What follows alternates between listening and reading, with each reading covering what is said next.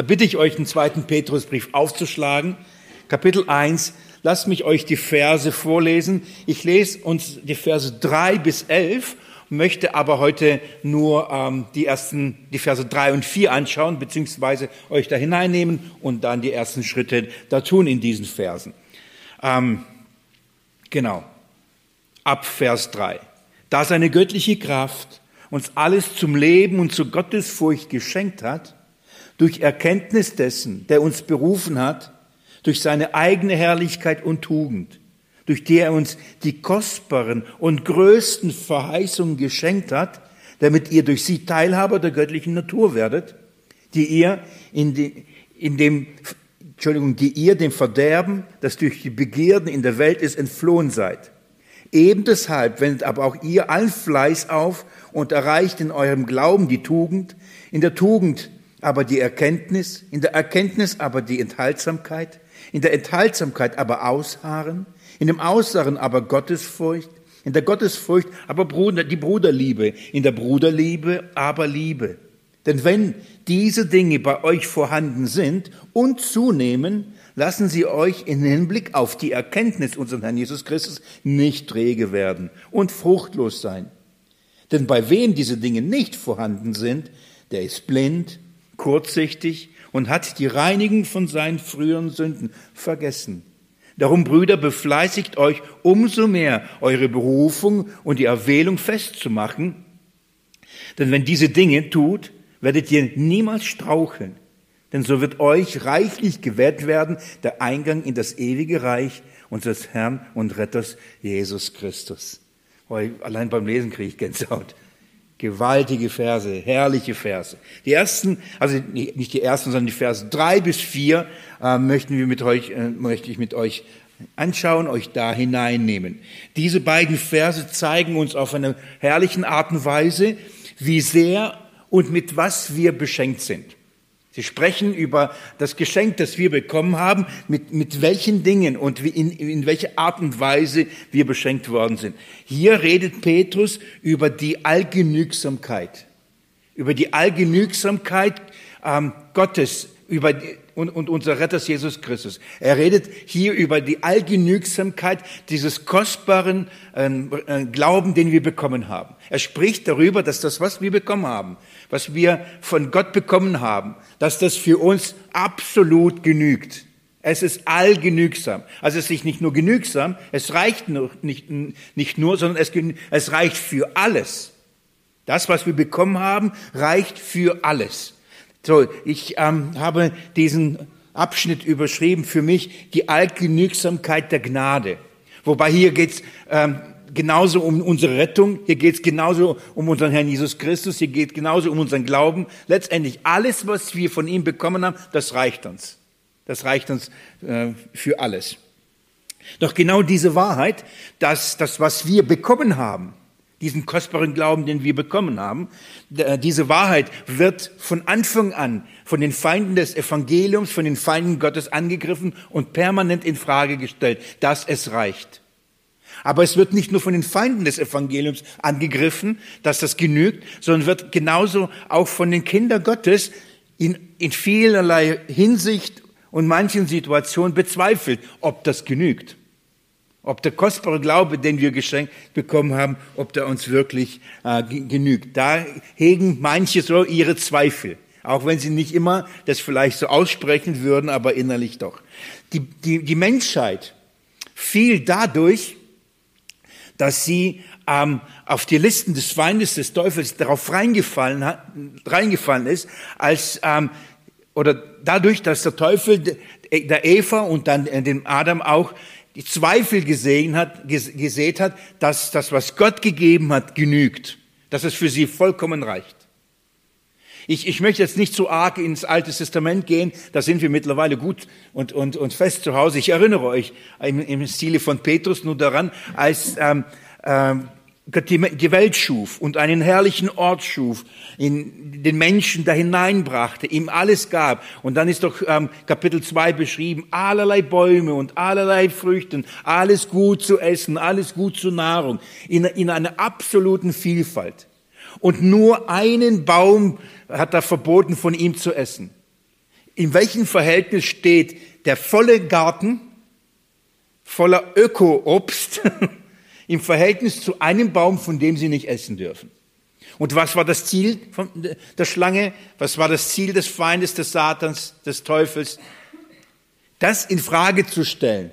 Er, obwohl das ihm kein Verhältnis steht, hat er die Frau dazu gebracht, die Eva dazu gebracht, an der Genügsamkeit Gottes, an seiner Barmherzigkeit, seiner Gnade, seiner, seiner Liebe zu zweifeln. Er hat gesagt, nein, nein, Gott meint es nicht gut mit euch. Schaut mal diesen Baum. Übrigens, das ist der beste. Der leckerste, der schönste, der interessanteste und ausgerechnet, den dürft ihr nicht essen. Und dann kommt, ja stimmt, nicht nur essen, noch nicht berühren. Und eins zum anderen. Und, und dann, ja, natürlich, das ist der, der verlockende Baum, der gibt ja mir Erkenntnis und, und, und, und. Also der Sündenfall und, und die, ähm, die gefallene Menschheit ist deswegen gefallen, weil der Feind sie dazu gebracht hat, die, diese Allgenügsamkeit Gottes gegenüber den Menschen und sein Wohlwollen uns gegenüber in Frage zu stellen. Die Folgen sind gravierend. Sünde und der Tod. Dann ruft Gott oder erwählt Gott aus dieser gefallenen Schöpfung, aus dieser gefallenen Menschheit, erwählt er sich ein Volk und sagt, ich sehe dein Mühen, ich sehe dein Ringen, ich sehe deine Versklavtheit, ich sehe deinen Kampf, ich will dich retten. Schickt, schickt einen Knecht, der sie rausführen soll. Schickt Mose. Und als er dieses Volk rausführen will, sagt, ich werde euch rausführen. Was haben, haben sie es geglaubt? Sie fingen an zu zweifeln, ob Gott überhaupt in der Lage ist, sie zu retten. Der Pharao wird uns nicht gehen lassen, das ist unmöglich. Sie zweifelten, dass Gott in der Lage ist, mit seiner Macht und mit seiner Kraft, sie aus der Sklaverei herauszuführen. Dann erweist Gott mit unglaublicher Stärke und unglaublicher Macht seine Größe, übt Gericht an den Göttern äh, Ägyptens, führt sie mit starker Hand heraus und sie sehen, wie er die Feinde vernichtet. Drei Tage später, was machen die? Zweifeln, ob Gott sie in der Wüste bewahren kann ob Gott sie durchtragen kann. Und sie mohren und zweifeln und lassen sich verführen durch falsche Lehre und Propheten, durch eine Rotte Korach, die immer wieder die, das in, in Frage gestellt hat. Gott wird es nicht hinkriegen. Er hat uns hergebracht, damit wir sterben. Er wird uns nicht Essen geben, er wird uns nicht Trinken geben. Unsere Bedürfnisse werden hier nicht gestillt. Wären wir doch besser in Ägypten geblieben. Ihr kennt all diese Geschichten. Der Punkt ist, ebenfalls nicht nur Zweifel an der Rettung gesät, genauso Zweifel an der Fähigkeit Gottes, sie durch die Wüste zu bringen. Dann bringt er sie an die Grenze, bringt sie an den Jordan. Und was passiert da? Wieder Zweifel. Zweifel. Er wird uns nicht, Gott ist nicht in der Lage, uns in das verheißene Land zu bringen.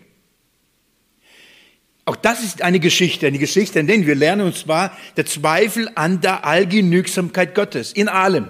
Dass er retten kann, dass er führen kann und dass er ein Ziel bringen kann. Paulus, darf ich euch ein, ähm, mit, mit mir kurz 2. Korinther, Kapitel 11 aufzuschlagen. 2. Korinther, Kapitel 11. Das, was ich jetzt mache, ich, ich führe euch hinein in diese drei Verse. Ich, ich möchte euch thematisch euch dafür gewinnen und zeigen, was wir da Herrliches entdecken werden. 2. Korinther 11, lass mich ab Vers, vielleicht ab Vers 1 lese ich. Paulus schreibt an die Korinther, lasst euch doch ein wenig Torheit von mir gefallen. Doch ihr ertragt mich ja auch. Denn ich eifere um euch mit Gottes Eifer, denn ich habe euch einen Mann verlobt, um euch als keusche Jungfrau von dem Christus hinzustellen. Er sagt, was seine Motivation ist, was sein Dienst ist. Und jetzt schaut mal, wo, warum ringt Paulus? Warum kämpft Paulus? Wofür, wovor hat er so große Angst und Sorge? Vers drei. Ich fürchte aber, dass wie die Schlange Eva durch ihre List verführte, so vielleicht auch euer Sinn von der Einfalt und Lauterkeit Christus gegenüber abgewandt wird, abgewandt und verdorben wird. So, das, das Anliegen, die Angst des Apostel Paulus, so wie bei der Eva, so ist auch bei der Gemeinde. Und was von der Lauterkeit der Gesinnung, von dem richtigen, von der richtigen Erkenntnis und Verständnis, wer Jesus Christus ist, so wie die Eva ähm, weggebracht worden ist von dem richtigen Verständnis, wer Gott ist. Was er ihnen alles gegeben hat, was er ihnen alles geschenkt hat.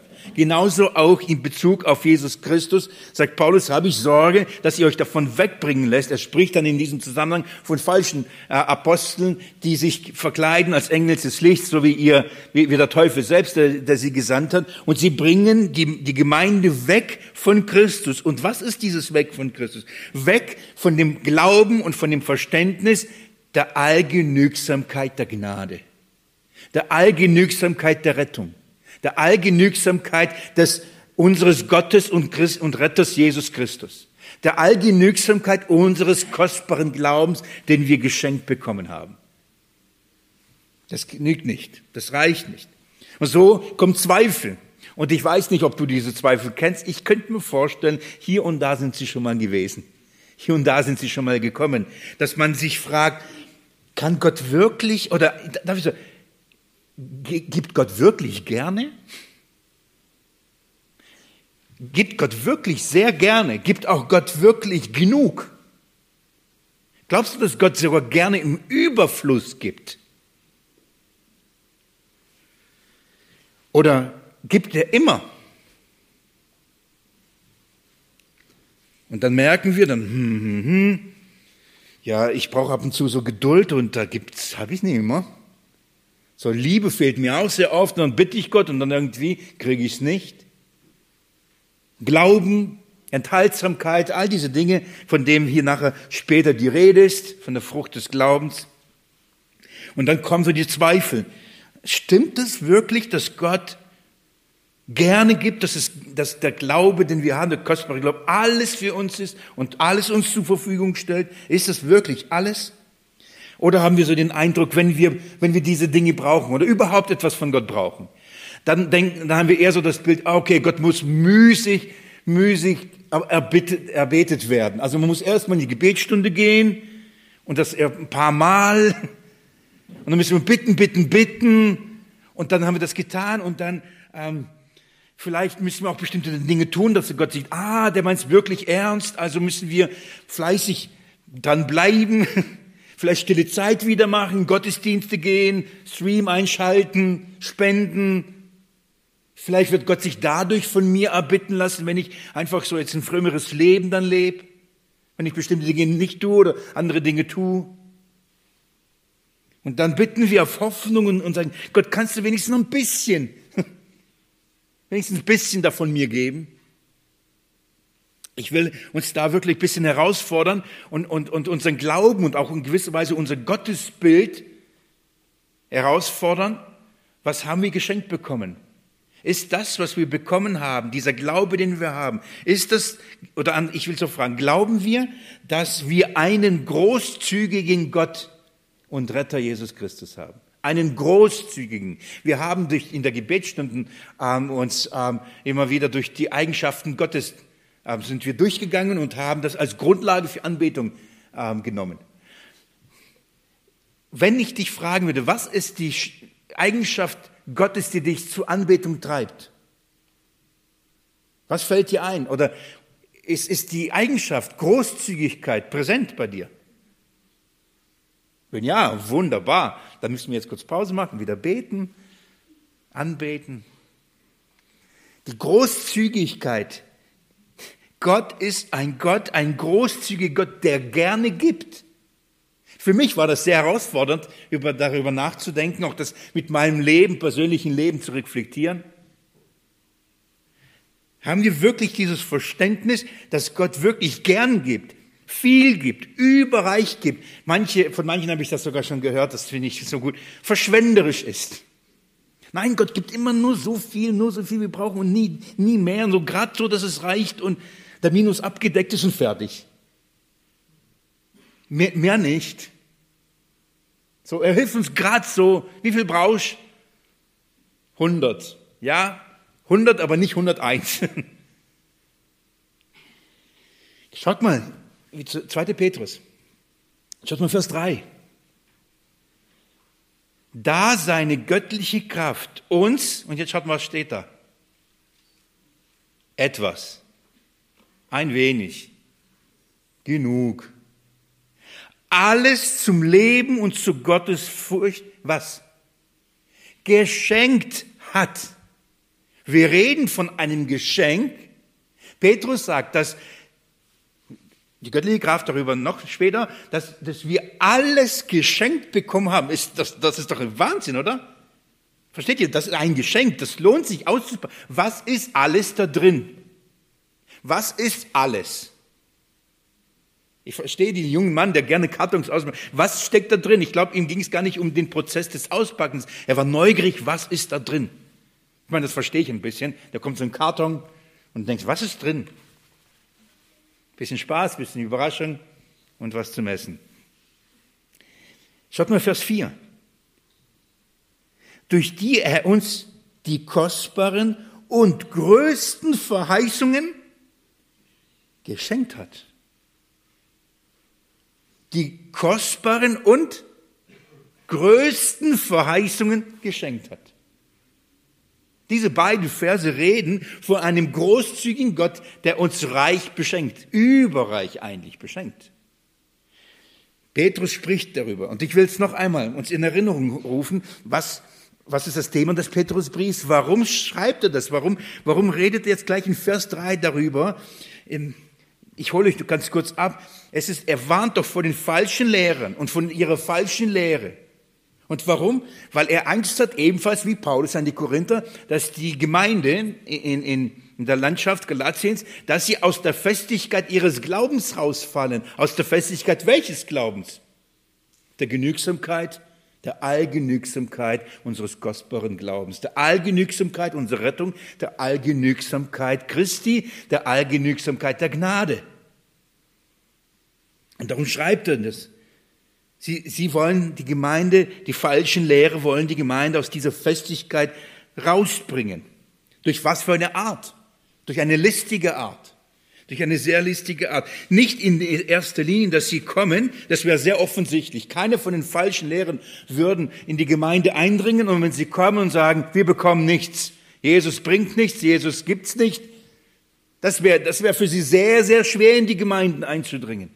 Wir müssen das jetzt richtig verstehen. Hier sind welche da in den Gemeinden eingedrungen, die nach außen ein Bekenntnis haben. Die bekennen zum Beispiel, Jesus Christus ist ihr, ist ihr Erlöser. Sie haben ein Lippenbekenntnis. Sie haben ein Bekenntnis, ja, Jesus Christus ist, ist der Erlöser. Aber durch das, was sie dann tun und durch ihr Lebenswandel und durch das, was sie dann später lehren, widersprechen sie diesen. Schaut mal in Kapitel 2, Vers 1. Dieser Vers hat mich diese Woche sehr herausgefordert, aber das war gut. Es hat nochmal die Botschaft verfestigt. Kapitel 2, Vers, äh, Vers 1, ganz kurz schon mal. Es waren aber auch falsche Propheten unter dem Volk, wie auch unter euch falsche Lehrer sein werden, die den Verderben bringende Parteiungen, man kann auch Übersetzungen, Lehrmeinungen, dazu aber später mehr, heimlich einführen werden. Es geschieht heimlich. Und was? Indem sie auch den Gebieter, der sie erkauft hat, verleugnen. Was tun sie? Sie haben auf der einen Seite ein Bekenntnis, dass Jesus sie erkauft hat. Auf der anderen Seite verleugnen sie ihn. Und das ist die Frage, wie? Ich werde euch das gleich aufzeigen, indem sie die Kraft verleugnen, indem diese Kraft in ihrem Leben überhaupt nicht wirksam und sichtbar ist und auch in dem, was sie über die Allgenügsamkeit Jesu nicht nur leben, wie sie sie leben, sondern auch genauso, wie sie, was sie von ihr sagen, wie sie, was sie von ihr lehren. Es ist so wichtig, dass wir das begreifen, um, um was hier es wirklich geht. Und diese Allgenügsamkeit des Evangeliums, wenn ich das jetzt unter diesem Begriff alles zusammenfasst. Die Allgenügsamkeit des Evangeliums wird fast in jedem Brief des Neuen Testaments ähm, aufgegriffen und darum auch die permanent die Apologetik, also die Verteidigung des Evangeliums in den Briefen. Nur als Beispiel, ihr erinnert euch an den ähm, an Galaterbrief, oder? Was ist das Problem im Galaterbrief? Kommen die falschen Lehrer und sagen, das Erlösungswerk Jesu Christi stimmt nicht, gibt's nicht, ihr könnt dadurch nicht gerettet werden. Nein, das behaupten sie nicht. Sie sagen, Jesus ist, ist der Erlöser, er ist unser Erlöser. Aber ihr müsst noch etwas dazu tun, die Beschneidung. Das versteht, das kennen wir. Ja, obwohl wir in der Bibelstunde nicht studiert haben, der Brief ist uns gut bekannt. Das ist die, die Genügsamkeit Jesu, die Allgenügsamkeit Jesu in der Rettung. wird in Frage gestellt. Rettung, ja, ist unser Erlöser. Aber diese Erlösung bringt dir nichts, wenn du nicht beschnitten bist, wenn du nicht ein Teil des Volkes Israel bist und somit ein Teil vom Messias bist. Der Allgenügsamkeit wird in Frage gestellt. Heimlich äh, hineingebracht, heimliche, verderbende Lehren werden dahin hineingebracht. Hebräerbrief. Der ganze Hebräerbrief, was ist das Thema? Die Allgenügsamkeit Jesu in seiner Erlösung. Nicht zurück zum Tempel, nicht zurück zum Brandopfer, nicht zurück. Jesus genügt. Er ist höher als die Engel, höher als Mose, höher als Aaron, besseres Bund, besserer Bund, besseres Blut, besserer Tempel. Jesus genügt. Wieso zurückkehren zu den alten Dingen? Hebräerbrief. Jesus genügt. Kolosserbrief. Der Kolosserbrief, genau das gleiche Thema. Die Allgenügsamkeit Jesu. Warum Philosophien? Warum lehren Menschen von Geboten? Warum diese Dinge? Jesus genügt. Der ganze Kolosserbrief ist das Thema. Allgenügsamkeit Jesu. Lasst euch nicht verführen. Jesus genügt. Die Angriffe zeichnen sich in ähnlicher Weise wie bei, wie bei dem Volk und bei den Vorbildern und Vorschatten ähnlicher Weise in, in, drei, in drei Dingen, in drei Dimensionen. Die Angriffe werden so gefahren. Man stellt die Allgenügsamkeit Jesu in unserer Rechtfertigung in Frage. Das bedeutet, man müsse noch etwas zu dem Erlösungswerk Jesu Christi tun, um, um, um die Rechtfertigung zu bekommen. Jesus ist gestorben, er hat uns erlöst, aber wir müssen noch etwas dazu beitragen, irgendetwas. Oder eben etwas nicht tun. Sonst wird diese Erlösung nicht wirksam für uns. Also, Jesus Erlösungswerk ist da, aber es liegt an dir, ob du diese Erlösung in Anspruch nimmst oder nicht. Dein Werk ist entscheidend, ob du diese Erlösung in Anspruch, nimmst oder nicht. Das heißt, die Allgenügsamkeit in der Rechtfertigung wird in Frage gestellt. Zweitens, die anderen sagen, die Allgenügsamkeit in der Heiligung wird in Frage gestellt. Und zwar folgendes. Jesus reicht uns für unsere Erlösung, ja. Aber du musst etwas tun, um heilig zu werden und dann heilig zu bleiben, sonst gehst du verloren. Das Erlösungswerk Jesu reicht für Rechtfertigung, aber du musst für deine Heiligung etwas tun. Also, bestimmte Dinge tun, nicht tun, essen, nicht essen, trinken, nicht trinken, halten, nicht halten, all diese Dinge. Was musst du tun, damit du heilig bist? Und du musst auch das, darin bleiben, sonst weißt du nicht, ob du ankommst.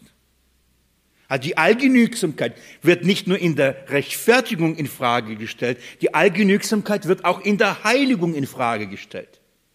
Und das dritte ist, und andere sagen, dass Jesus die Allgenügsamkeit auch in der Vollendung nicht ausreicht. Das heißt, dass Jesus für uns gestorben ist, ja. Er hat uns geheiligt durch sein Blut, ja. Aber ob wir dann ins ewige Reich hineingehen, das ist nicht sicher. Wir sind zwar durch die Gnade gerettet, wir können aber nicht sicher sein, ob diese Gnade uns reicht für die Ewigkeit, um das Erlangen des Heils. Die Gnade reicht für meine Sünden, jetzt. Aber ob die Gnade für die Ewigkeit reicht, für den Empfangen des Reiches, das ist nicht sicher. Also in diesen drei Dingen wird die Allgenügsamkeit Jesu angezweifelt. Und zwar in der Rechtfertigung, in der Heiligung und in der Verherrlichung. Wenn ich diese Dinge euch vor Augen mal, welcher Bibelvers kommt euch in den Sinn? Als geübte, fitte Bibelleser. Welche Verheißung? Ich verrate schon mal aus dem Römerbrief. Ich führe euch hin, Kapitel 8. Wollt ihr es aufschlagen mit mir? Schlage es mal kurz auf. Römer 8. Vers 28. Spätestens jetzt.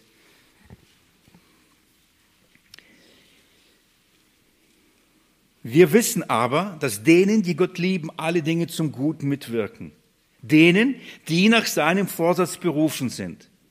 Denn die er vorher erkannt hat, die hat er auch vorher bestimmt dem Bild seines Sohnes gleichförmig zu sein, damit er der Erstgeborene ist unter vielen Brüdern. Die er aber vorherbestimmt hat, die hat auch berufen, die aber er berufen hat, diese hat er auch gerechtfertigt, die aber gerechtfertigt hat, diese hat er auch verherrlicht. Das ist die Allgenügsamkeit der Gnade, die Allgenügsamkeit der Erlösung. Wenn Gott etwas anfängt, dann bringt es zu Ende. Er kann es. Er will es. Und er hat die Kraft dazu. Liebe Geschwister, wisst ihr, um was es hier geht? Wie viel trauen wir der Gnade Gottes zu? Was glauben wir? Wie viel Kraft hat die Gnade Gottes? Wie viel? Die Geschwister, manche Geschwister zweifeln an der, an der, an der, an der bedingungslosen Gnade, also an der unerschöpflichen Gnade Gottes. Wir singen, wir singen das, wir, wir bezeugen das, dass die Gnade Gottes so tief ist, dass wir das im, wie das äußerste Meer, wir können es nicht ausschöpfen, oder? Irgendwie so, wir besingen das, wir bekennen das, aber in der Praxis zweifeln wir, ob das, was Gott uns in seiner Gnade, das heißt einem unverdienten Geschenk gibt, ob das uns wirklich ausreicht. Da haben wir so manchmal Zweifel, ob das genügt, was, er, was die Gnade uns da zu, zu geben vermag. Man zweifelt an der Kraft, an der, an, der, an der Fähigkeit Gottes, dass das, was er als ein gutes Werk angefangen dass er auch in der Lage es ist, zu vollenden. So glauben nicht wenige Christen an eine bedingte Gnade. An eine bedingte Gnade. reicht die Gnade Jesu für unser Leben und für unsere Gottesfurcht aus. Ohne müssen wir noch etwas dazu tun, um in ein, dieses Leben, in einer Gottesfurcht leben zu können. Was braucht es? Und daher kommen so viele verführerische und listige ersonnene Lehren in die Gemeinde. Ich, ich nenne euch ein paar, ohne zu tief jetzt in diese hineinzugehen. Manche sagen, damit wir die volle Kraft der Gnade erleben und in unserem Leben erfahren, braucht es einer zweiten Segnung sozusagen. Nachdem wir zum Glauben gekommen sind und erleuchtet worden sind, das reicht noch nicht. Wir sind noch nicht vollwertige Christen, die den vollen Zugang zu der Kraft Gottes haben. Wir brauchen sozusagen eine zweite Segnung, meistens verbunden mit einer zweiten Geistestaufe. Und manche lernen sogar eine dritte, manche sogar eine vierte. Das heißt, wir brauchen ein zusätzliches geistliches Erlebnis in der Form eines Wirken des Geistes, damit wir von der Stufe, äh, von der Stufe der Christen auf der ersten Stufe zu der nächst höheren Erfolgsstufe kommen können. Wenn wir dann noch siegreicher werden wollen, brauchen wir noch einen Schub und noch eine Geistestaufe, noch eine Geisteswirkung, damit wir auf die nächste Erfolgsstufe kommen können.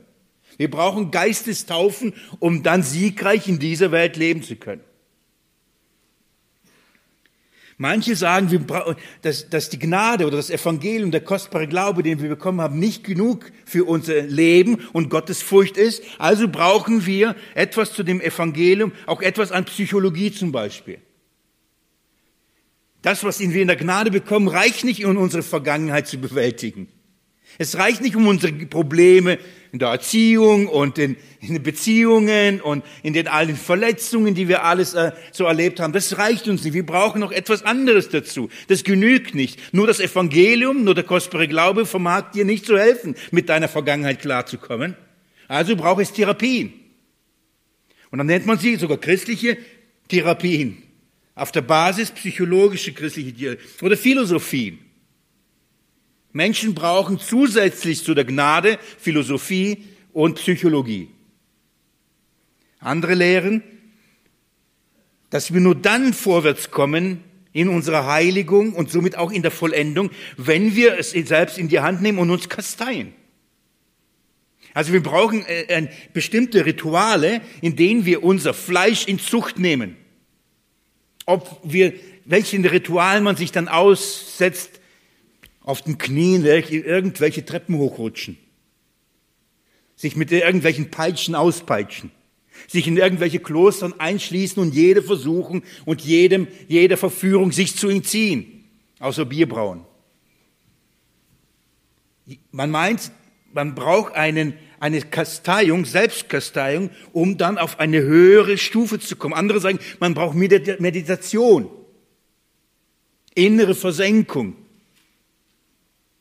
Es gibt mittlerweile ein christliches Yoga. Eine Riesengemeinde, evangelikale Gemeinde bietet christliches Yoga an, damit Menschen zur Ruhe kommen, damit sie mit ihrem Stress zurechtkommen. Ich könnte die Liste fortführen. Andere sagen, wir müssen unsere Dämonen besiegen, wir müssen austreiben. Du hast einen Dämon der Lüge, du hast einen Dämon der Unzucht, du hast einen Dämon des Geizes, also Dämonen frei beten. Man muss Christen von den Dämonen frei beten, so wird gebetet. Im Namen Jesu, Dämonen werden ausgetrieben. Die anderen sagen, das reicht nicht, wir müssen uns an das Gesetz halten. Die Liste könnte ich jetzt fortführen und fortführen, was ich damit euch sagen möchte. Man kann behaupten und sagen, Jesus ist unser Retter. Er ist der Retter, der Erlöser. Aber an der Genügsamkeit seiner Erlösung zweifeln. Es reicht nicht. Und ich sprach schon mal darüber, an dieser Stelle auch nochmal, weil das ist das Thema ist, ich will euch nochmal herausfordern. Glauben wir, dass, die, dass, dass die Kraft Jesu in der Erlösung uns nicht nur zu unserer Rettung reicht, sondern auch zu unserer Heiligung und auch zu unserer Vollendung? Glauben wir das, dass das Evangelium Gottes Kraft ist, die nicht nur uns zu retten vermag, sondern auch die uns zu heiligen vermag und zu vollenden vermag? Oder glauben wir, ja, zur, zu, zur Rettung ja, aber zur Heiligung, meine Erfahrung ist eine andere. Und ob ich wirklich ans Ziel komme, das bezweifle ich auch. Das ist die Frage der Allgenügsamkeit des Evangeliums, der Allgenügsamkeit unseren Retter Gottes. Und diese Verse, über die wir hier reden, sie sprechen von, von, von, von diesem herrlichen Geschenk, das uns alles geschenkt ist. Und ich freue mich, da euch hineinzunehmen und mit euch das auszupacken. Und ich glaube, dass ein, ein großer Teil oder ein, ein Grund dafür ist, dass wir diese Dinge nicht erleben, ob in der Rechtfertigung kein Frieden haben oder in Heiligung kein Frieden haben oder in der Vollendung kein Frieden haben, liegt darin, dass wir in dieser Gnade ein zu, zu geringes Verständnis, eine zu geringe Erkenntnis haben. Wir müssen dieses Geschenk auspacken. Was wurde uns alles geschenkt? Schaut mal mit mir, geht mal mit mir nochmal in Vers 2 im Petrusbrief. Gnade und Friede werde euch immer reichlicher zuteil. Wie? In der Erkenntnis Gottes und Jesu, unserem Herrn. Wie können wir in der Gnade wachsen? Wie können wir dann auch im Frieden zugleich wachsen? Wenn wir eine tiefe Erkenntnis von was bekommen? Von Gott und Jesus, unserem Herrn. Was steht hier? Von Gott und Jesus, unserem Herrn. Wie heißt das auf Russisch? Egal bevor ich mich hier blamier. Schaut mal, da steht nicht unserem Retter. Der Retter wurde vorher angesprochen. Warum steht unserem Herrn? Es hat was um seine Herrschaft zu tun. Über was regiert er? Über Sünde, Tod und Teufel. Wirklich? Wenn er das, das alles besiegt hat, ja, was, was ist unmöglich? Je tiefer wir da hineinkommen, je mehr wir begreifen, je mehr wir erkennen, wer Gott in Christus Jesus ist und zu was er fähig ist, und umso mehr werden wir in diesen Dingen Gnade und Friede sehen. Und das wird zunehmen. Und wir werden begreifen, was alles bedeutet. Was das alles bedeutet. Wollt ihr mit mir dieses Geschenk Stück für Stück auspacken? Ich hoffe ich, ich, ich möchte euch wirklich einladen, parakalen, bitten, trösten, ermutigen, nicht um meine Person willen, aber haltet durch, lasst nicht locker und geht mit mir dieses Studium, diese Verse durch. Arbeitet mir wenigstens das erste Kapitel durch. Wenn ihr euch später mit den Irrlehrern nicht befassen wollt, sei es dahin. Aber befasst euch mit diesem ersten Kapitel. Das, das ist, damit wir wissen, was wir haben. Was ist der Inhalt unseres Glaubens? Was glauben wir eigentlich? Wo dürfen wir uns nicht erschüttern lassen? Wo müssen wir festbleiben und nicht in Ruchlosigkeit der Irrtum, der, äh, der, der Ruchlosen da, da, da rausgebracht werden? Und wenn, ich bitte euch persönlich, bleibt dran. Und ich bitte euch, guckt nach rechts, nach links und ladet ein. Lasst uns aufeinander Acht haben. Lasst uns auf die Acht haben, denen wir denken, hey, der hat schon lange sich mit diesen Kostbarkeiten nicht beschäftigt. Ladet ihn ein, auch bis ein Geschenk auszupacken. Sagt, komm, schau dir mal an, was wir haben. Ich bitte euch darum, ach, gebt Acht aufeinander, dass wir da nicht müde und träge werden, diese Dinge anzuschauen. Denn ich bin mir sicher, dass unsere Lebenswelt, in der wir leben, und unsere Erfahrung oft zu widersprechen scheint dem, was, was im Wort Gottes steht. Das, das, ja, das steht da, aber ich erlebe das in meiner Lebenswelt nicht. Du sagst, alles gegeben, ich sehe das nicht. Und darum ist es so wichtig, dass wir begreifen und das anschauen, was, was ist uns alles gegeben und für was ist alles gegeben? In welchem Kontext wird diese Kraft wirksam? Wann wird sie wirksam? Warum wird sie wirksam? Das müssen wir uns ganz genau hier miteinander anschauen. Bevor ich mit euch da jetzt hineingehe, darf ich euch noch äh, ganz kurz an, im Kolosserbrief, kurz äh, in den Kolosserbrief hineinnehmen, Kapitel 2.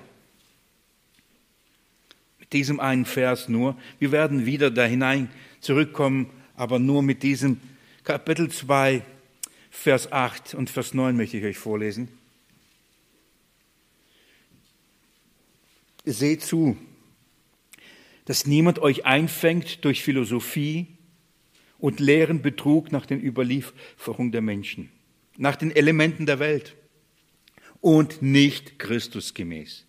Denn in ihm wohnt die ganze Fülle der Gottheit leibhaftig und ihr seid in ihm zur Fülle gebracht. Seht zu, dass ihr dass euch niemand einfängt durch Philosophie, leeren Betrug nach den Überlieferungen der Menschen. Nicht Christusgemäß. Wir wollen wissen, was ist Christusgemäß. Und mit dieser Ausrichtung, also ab in den zweiten Petrusbrief wieder zurück, Verse drei und vier. Ich möchte euch, nicht nur drei und vier, ich möchte euch erst jetzt ähm, den, in der nächsten ähm, Schleife, in der nächsten Runde, möchte ich euch zeigen, wie Vers 3 bis 11 aufgebaut ist. Inhaltlich äh, sind zwei Geschenke, also zwei Pakete. Geschenke drin sind viele, aber es sind zwei Pakete, die wir aufmachen müssen. Das erste Paket oder das erste, was wir öffnen wollen, das, ist, ähm, das sind die Verse 3 und 4. Hier geht es um diese Allgenügsamkeit des, äh, des Evangeliums, Allgenügsamkeit der Gnade, Allgenügsamkeit unserer Rettung. Das ist das erste, das sind die ersten drei, äh, die Verse drei und vier, die ersten beiden Verse in unserem Kontext hier. Dem folgt die Verse fünf bis elf und da geht es um die Frucht dieses Geschenkes.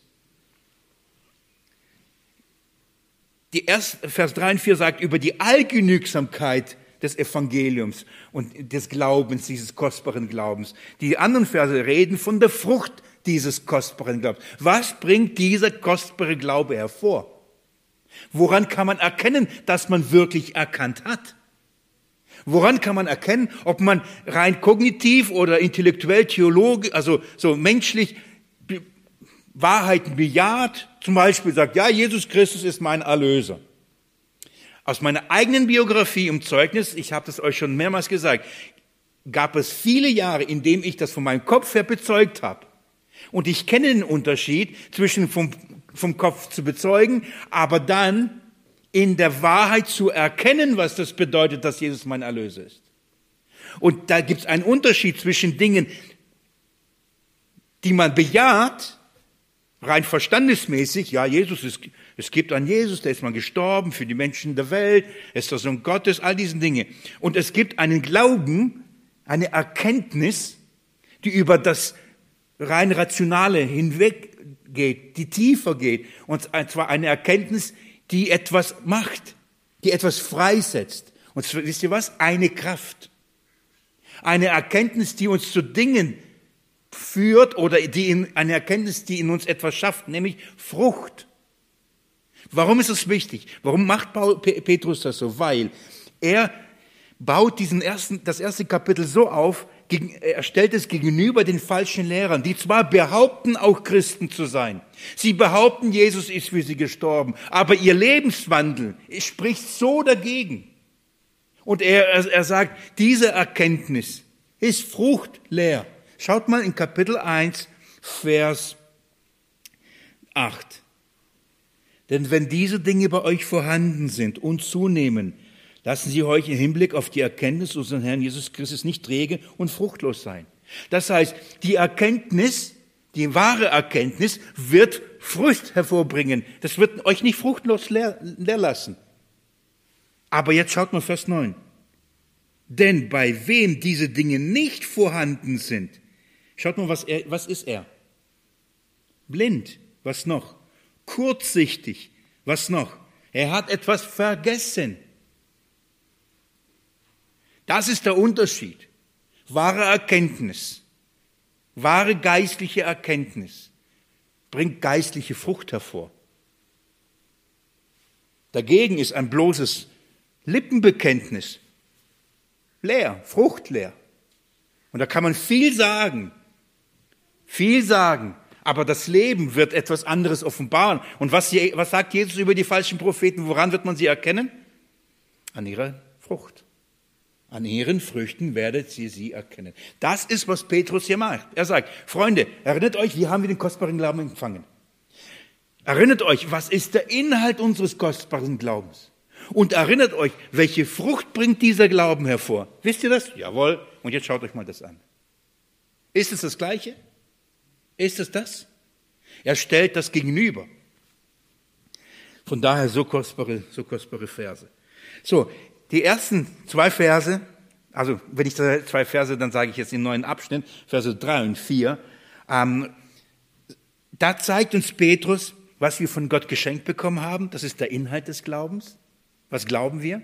Wir glauben, dass Gott uns alles geschenkt hat. Das ist der Inhalt des Glaubens. Dass der Inhalt des kostbaren Glaubens ist, er hat uns alles geschenkt. Alles. Wir sind autark. Äh, Habe ich es richtig ausgesprochen? Wisst ihr, was autark ist?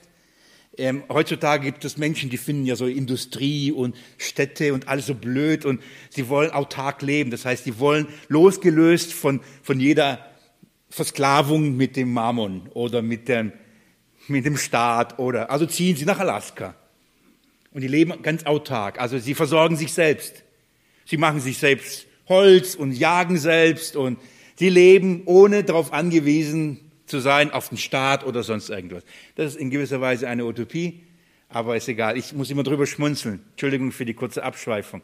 Dann ziehen sie hin und ihr ganzer Alltag besteht darin, das Leben irgendwie zu meistern in der Wildnis. Und was bauen sie sich? Aggregate, das versuchen fließendes Wasser, Kanalisation.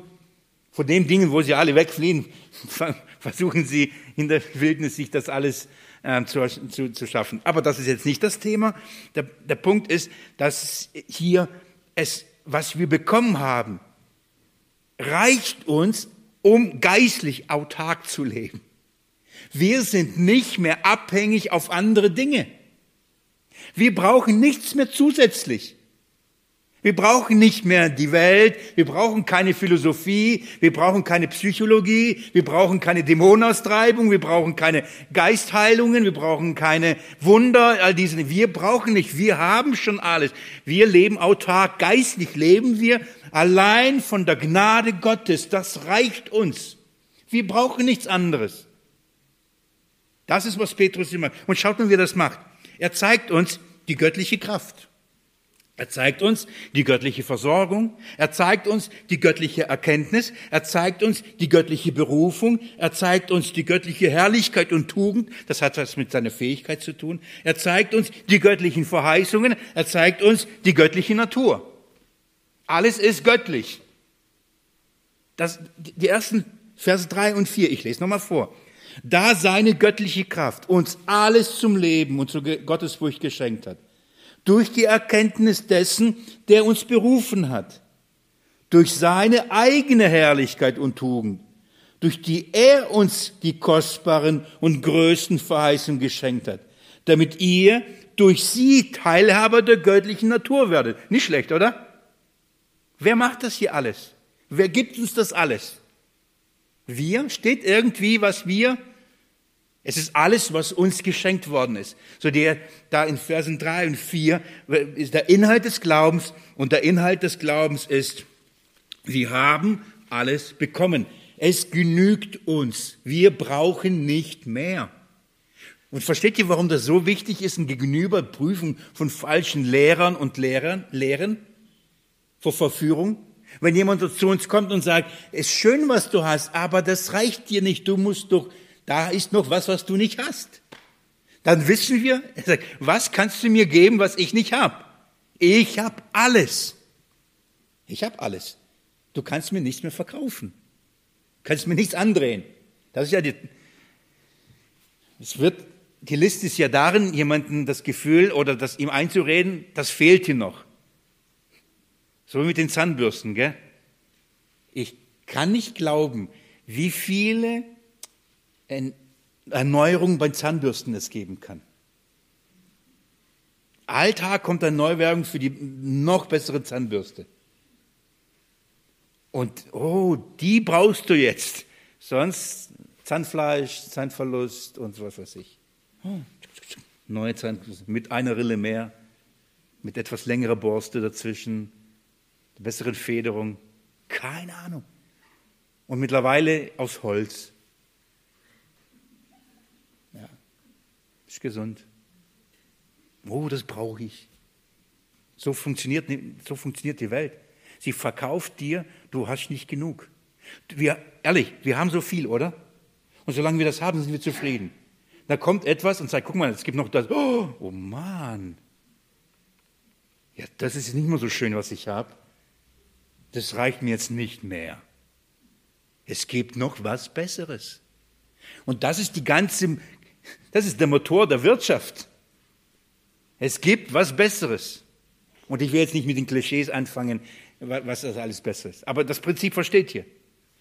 Was in Bezug auf den Glauben ist, genau das Gleiche. All, all, All paar Jahre kommt eine neue Welle und es wird uns verkauft, was man noch nicht entdeckt hat, was noch besser ist und was wir noch brauchen. Ach, das ist jetzt das Geheimnis. Das ist jetzt der Weg. Das ist jetzt die Lösung. Die Allgenügsamkeit der Gnade in Christus Jesus. Versteht ihr? Es gibt nicht mehr. Und das reicht. Es reicht. Bist du davon überzeugt? Verse 5 bis 11, wie gerade eben schon angesprochen, machen deutlich, ähm, welche Frucht diese Erkenntnis bringt. Und ich zähle sie euch nur kurz auf und dann im Laufe des Studiums, des Hebens dieses Schatzes, werden wir sie im Einzelnen anschauen. Fleiß, Tugend, Erkenntnis, Enthaltsamkeit, Aussagen, Gottesfurcht, Bruderliebe, Liebe. Frucht. Frucht ist das. Wer ist denn Frucht? Des Geistes des Geschenkten, die Frucht der Kraft Gottes in unserem Leben. Nicht durch das, diese Dinge werden wir gerettet. Es ist die Frucht. Wenn aber diese Frucht nicht da ist, dann ist die Frage, was für ein Leben haben wir? Wo ist der Geist oder aus, aus welchem Geist leben wir? Und wenn keine Frucht da ist, dann, dann sind die Kennzeichen welche? Blind, kurzsichtig und vergesslich. Das steht ihm gegenüber. Da sind die Verse drei bis elf. Vom Gedankengang nochmal, und damit habe ich euch in diesen Abschnitt hineingenommen und ab der nächsten Bibelstunde geht es ans Auspacken. Da werden wir uns diese herrlichen Dinge anschauen. Und ich muss ehrlich sagen, auch wenn es, ja, ich werde traurig nach Hause gehen, dass ich auf nächste Woche es mit euch erst auspacken möchte. Ich habe mich so gefreut, darauf und dann schon wieder rum. Ähm, schaut mal, es beginnt so. In Kapitel 1 spricht Petrus, dass wir den kostbaren Glauben empfangen haben. Und dann redet er, dass dieser kostbare Glaube in uns Gnade und Frieden wirkt. Er bringt uns diese, wir haben Zugang zu der Gnade und zu dem Frieden durch den Glauben. Dieser Glaube wurde uns geschenkt. Und dann sagt Petrus, dass je mehr wir in der Erkenntnis wachsen, umso größer wird diese Gnade und dieser Friede in unserem Leben sein und umso, umso größer die Frucht, die daraus entsteht. Das ist, das ist der erste Abschnitt. Dann geht er weiter, in, in, im zweiten Abschnitt sagt er, was der Inhalt, also was ist, was wir da erkennen werden. Was ist, welche Erkenntnis wird uns die Gnade umso größer machen? Welche Erkenntnis wird umso mehr uns Frieden bringen? Und er spricht von einer Erkenntnis, die uns geschenkt ist. Und zwar wird er darüber reden, dass es alles die göttliche Kraft ist. Er wird davon reden, dass, was uns alles geschenkt worden ist. Er, er spricht dann von der Erkenntnis unserer Berufung. Er spricht von, von, von, von, von den Verheißungen. Und er kommt zu einer wahnsinnigen Erkenntnis des Geschenkes einer göttlichen Natur. Einer göttlichen Natur, die uns geschenkt worden ist. So diese Erkenntnis, je mehr wir das begreifen, umso mehr Gnade, umso mehr Friede in unserem Leben. Und dann geht er weiter und, und dann sagt er, wenn, wenn, wenn diese Frucht da, also wenn diese Erkenntnis da ist, dann wird sie zunehmen. Dann wird das wachsen. Und dann spricht er darüber, welche, welche Kennzeichen da sein. Wir werden den Fleiß daran setzen, in dieser Erkenntnis zu wachsen. Das ist dann ab Vers 5 zum Beispiel sagt er, eben deshalb wendet aber auch den Fleiß an und reicht in eurem Glauben die Tugend, also die Tüchtigkeit, in der Tüchtigkeit, also die Tugend, aber Erkenntnis, in der Erkenntnis aber Enthaltsamkeit. Er sagt, wachst darin, seid fleißig in dieser Erkenntnis zu, zu wachsen. Wenn wir uns dem entziehen, wenn wir sagen, oh, Lehre ist zu viel, so viele Bibelstellen kann man sich nicht merken, Je weniger wir die Gnade uns anschauen in Jesus Christus, umso weniger werden wir sehen, was wir haben.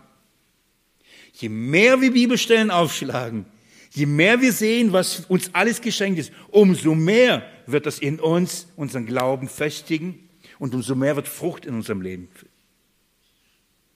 Nicht zu viel Lehre macht alles kaputt, zu wenig macht uns träge. Wenn wir unseren Glauben auf ein paar, paar Dinge reduzieren, auf ein paar Bekenntnisse reduzieren, dann brauchen wir nicht, uns, uns, uns nicht wundern, wenn, wenn, wenn unser Fortschreiten fruchtlos ist. So, dann geht Petrus weiter in Kapitel 2. Und dann sagt er, schaut mal, Geht mal Kapitel 2, er spricht über diese falschen Lehrer, über ihre Kennzeichen. Schaut mal Vers 20. Denn wenn sie die Befleckung der Welt durch die Erkenntnis unseres Herrn Jesus Christus entflohen sind, aber wieder in diese verwickelt und überwältigt werden, so ist für sie das Letzte schlimmer geworden als das Erste. Denn es wäre ihnen besser, den Weg der Gerechtigkeit nicht erkannt zu haben, als sich, nachdem sie die, sie erkannt haben, wieder abzuwenden von dem ihren überlieferten Heidengebot. Es ist ihnen aber nach dem wahren Sprichwort ergangen, der Hund kehrt wieder, um zu seinem eigenen Gespei und die gewaschene Sau zum Wälzen im Kot. Wenn man also das hört, wenn diese das verkündigt worden ist, was wir alles haben. Aber das, was wir haben und was wir gehört haben, oder andersrum, Sie hören, hier, hier ist hier die Rede von den Falschen. Hier ist die Rede von den falschen Lehrern. Und, und Petrus sagt, schaut mal, Sie haben das alles gehört. Sie haben das sogar auch bekannt. Jesus ist mein Erlöser. Aber Sie, was tun Sie? Sie leben, obwohl Sie das wissen, leben Sie was? In Sünde. Wir werden uns anschauen, was sie da alles tun. Und dann sagt Petrus, besser wäre, sich nie mit diesen Dingen beschäftigt zu haben, nie es gehört zu haben, als es gehört zu haben und keine Frucht bringen. Sie hören Jesus, wie sie gestorben. Rein intellektuell hören sie das und sagen, ja, ist gut.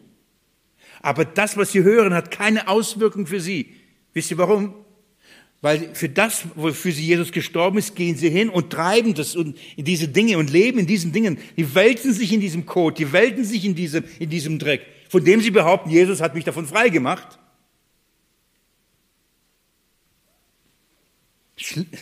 Besser, die hätten es nie gehört. Wir werden uns das anschauen. Hier ist nicht die Rede, dass man abfallen kann. Davon ist hier nicht die Rede. Hier ist die Rede von denjenigen, die, ich sage so, ein, ein, ein Lippenbekenntnis haben, Dinge gehört haben, aber in ihrem Leben es keine Frucht bringt. Sehr ernst. Und dann geht er weiter, Kapitel 3, und spricht darüber, dass sie unwissend ist, dass ihnen bestimmte Dinge verborgen sind. Sie fürchten sich sogar nicht, dass Jesus wiederkommt. Sie glauben nicht mal daran, dass Jesus wiederkommt.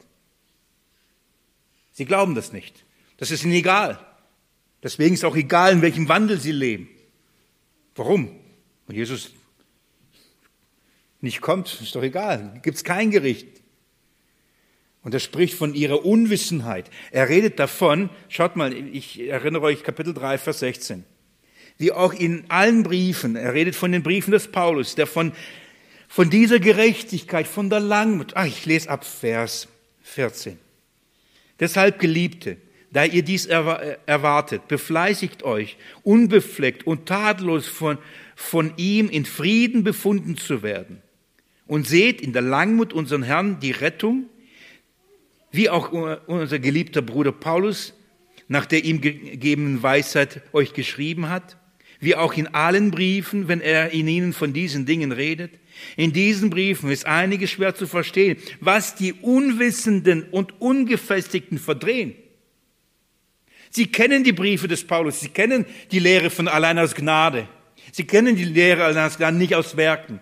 Die Rechtfertigung, sie kennen den Römerbrief, sie kennen den Galaterbrief. Aber sie sind unwissend, sie haben eine gewisse Erkenntnis, sie bekennen vielleicht sogar, dass sie zu der Gemeinde Jesu gehören, aber sie verstehen das nicht, was Paulus da schreibt. Sie sind unwissend in diesen Dingen und sie verdrehen sogar diese Dinge, indem sie die Allgenügsamkeit leugnen. Die Allgenügsamkeit der Gnade leugnen. Und dann schaut mal, was er Vers 17 dann schreibt. Da ihr Geliebte es nun vorher wisst, wir wissen es, so hütet euch, dass ihr nicht durch den Irrtum der Ruchlosen mit fortgerissen werdet, aus eurer eigenen Festigkeit fallt, fallt, wachset aber in der Gnade und Erkenntnis unseren Herrn und Retters Jesus Christus. Darum geht's. Wachset in der Gnade und Erkenntnis Jesu. Das stellt er gegenüber all diesen falschen Lehren, all dieser Fruchtlosigkeit. Sie haben ein gewisses Verständnis. Die haben alle diese Dinge gehört. Und sie mögen sie sogar bejahen und sagen, wir sind Christen. Wir glauben, Jesus ist am Kreuz. Bei ihnen hängt ein Jesus am Kreuz. Neues Beispiel. Und fragst du sie, ist Jesus Gottes Sohn? Jawohl. Kein Problem. Ist, fragt man jemanden, ist Jesus der Retter? Jawohl.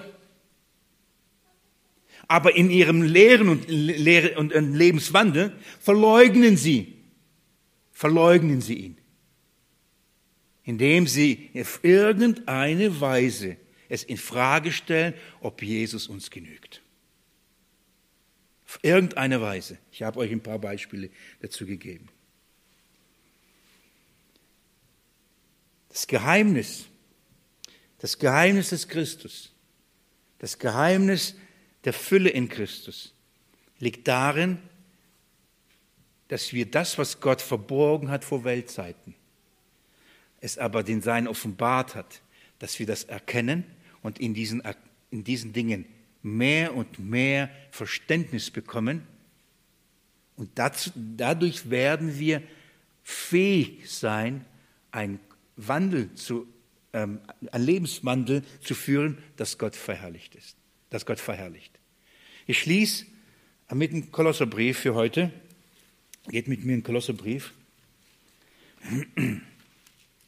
So, das war ein Gang durch den Petrusbrief mit diesem Gedanken, es geht um diese Erkenntnis, mit der wir uns beschäftigen. Ähm, aber jetzt noch ganz kurz Kolosserbrief, mit dem schließe ich heute. Schaut mal, Kapitel 1, ab Vers 9.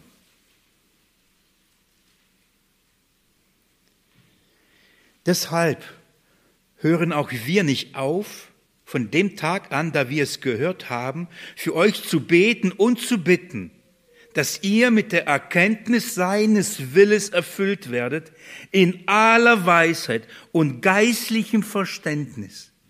Warum? Wozu?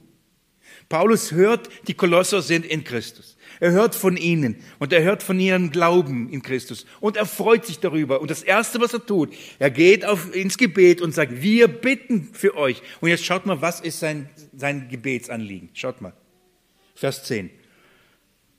Also er bittet um alle Weisheit und geistliches Verständnis. Geistliches Verständnis, nicht natürliches Verständnis, nicht rationales Verständnis, geistliches Verständnis. Warum? Um den des Herrn würdig zu wandeln. Zu allem Wohlgefallen, fruchtbringend in jedem guten Werk und wachsend durch die Erkenntnis Gottes, gekräftigt mit aller Kraft nach der Macht seiner Herrlichkeit, zu allem Ausharren und aller Langmut, mit Freuden, dem Vater Dank sagend, der euch fähig gemacht hat zum Anteil am Erbe der Heiligen im Licht.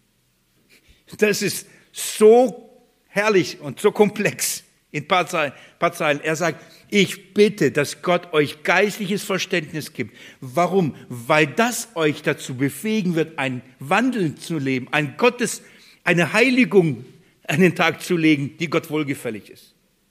In der Erkenntnis werden wir befähigt zu wandeln. Und welche Erkenntnis, welche Erkenntnis vermag uns zu heiligen? Dass wir mit aller Kraft von Gott gekräftigt sind, nach seiner Macht, nach seiner Herrlichkeit. Er vermag uns, oder andersso, seine Gnade reicht nicht nur für unsere Sünden der Vergangenen, seine Gnade reicht auch für die Sünden der Gegenwart. Und seine Gnade reicht auch für die Sünden der Zukunft. Der mich errettet hat, der vermochte mich zu retten aus meinen Sünden. Der vermag auch mich zu heiligen in meinen Sünden. Und der vermag mich zu vollenden trotz meiner Sünden. Seine Kraft darin zu erkennen. Und je mehr du in diese Erkenntnis hineinwächst, je mehr das in dir verwurzelt wird, umso mehr wird das in deinem Leben Frucht bringen. Frucht bringen. Darf ich so sagen, sichtbar werden. Sichtbar. So, das war die Hinführung zu diesen drei Versen. Und dann werden wir uns durcharbeiten und ein Geschenk nach dem anderen auspacken. Das erste, wir gucken uns mal diese göttliche Kraft an. Und dann schauen wir uns das nächste, in dem Fall, gucken wir uns dann, was bedeutet alles zum Leben und Gottesfurcht? Und so gehen wir durch nach unserer gewohnten Art und Weise und arbeiten uns durch diese Verse durch. Ich möchte beten.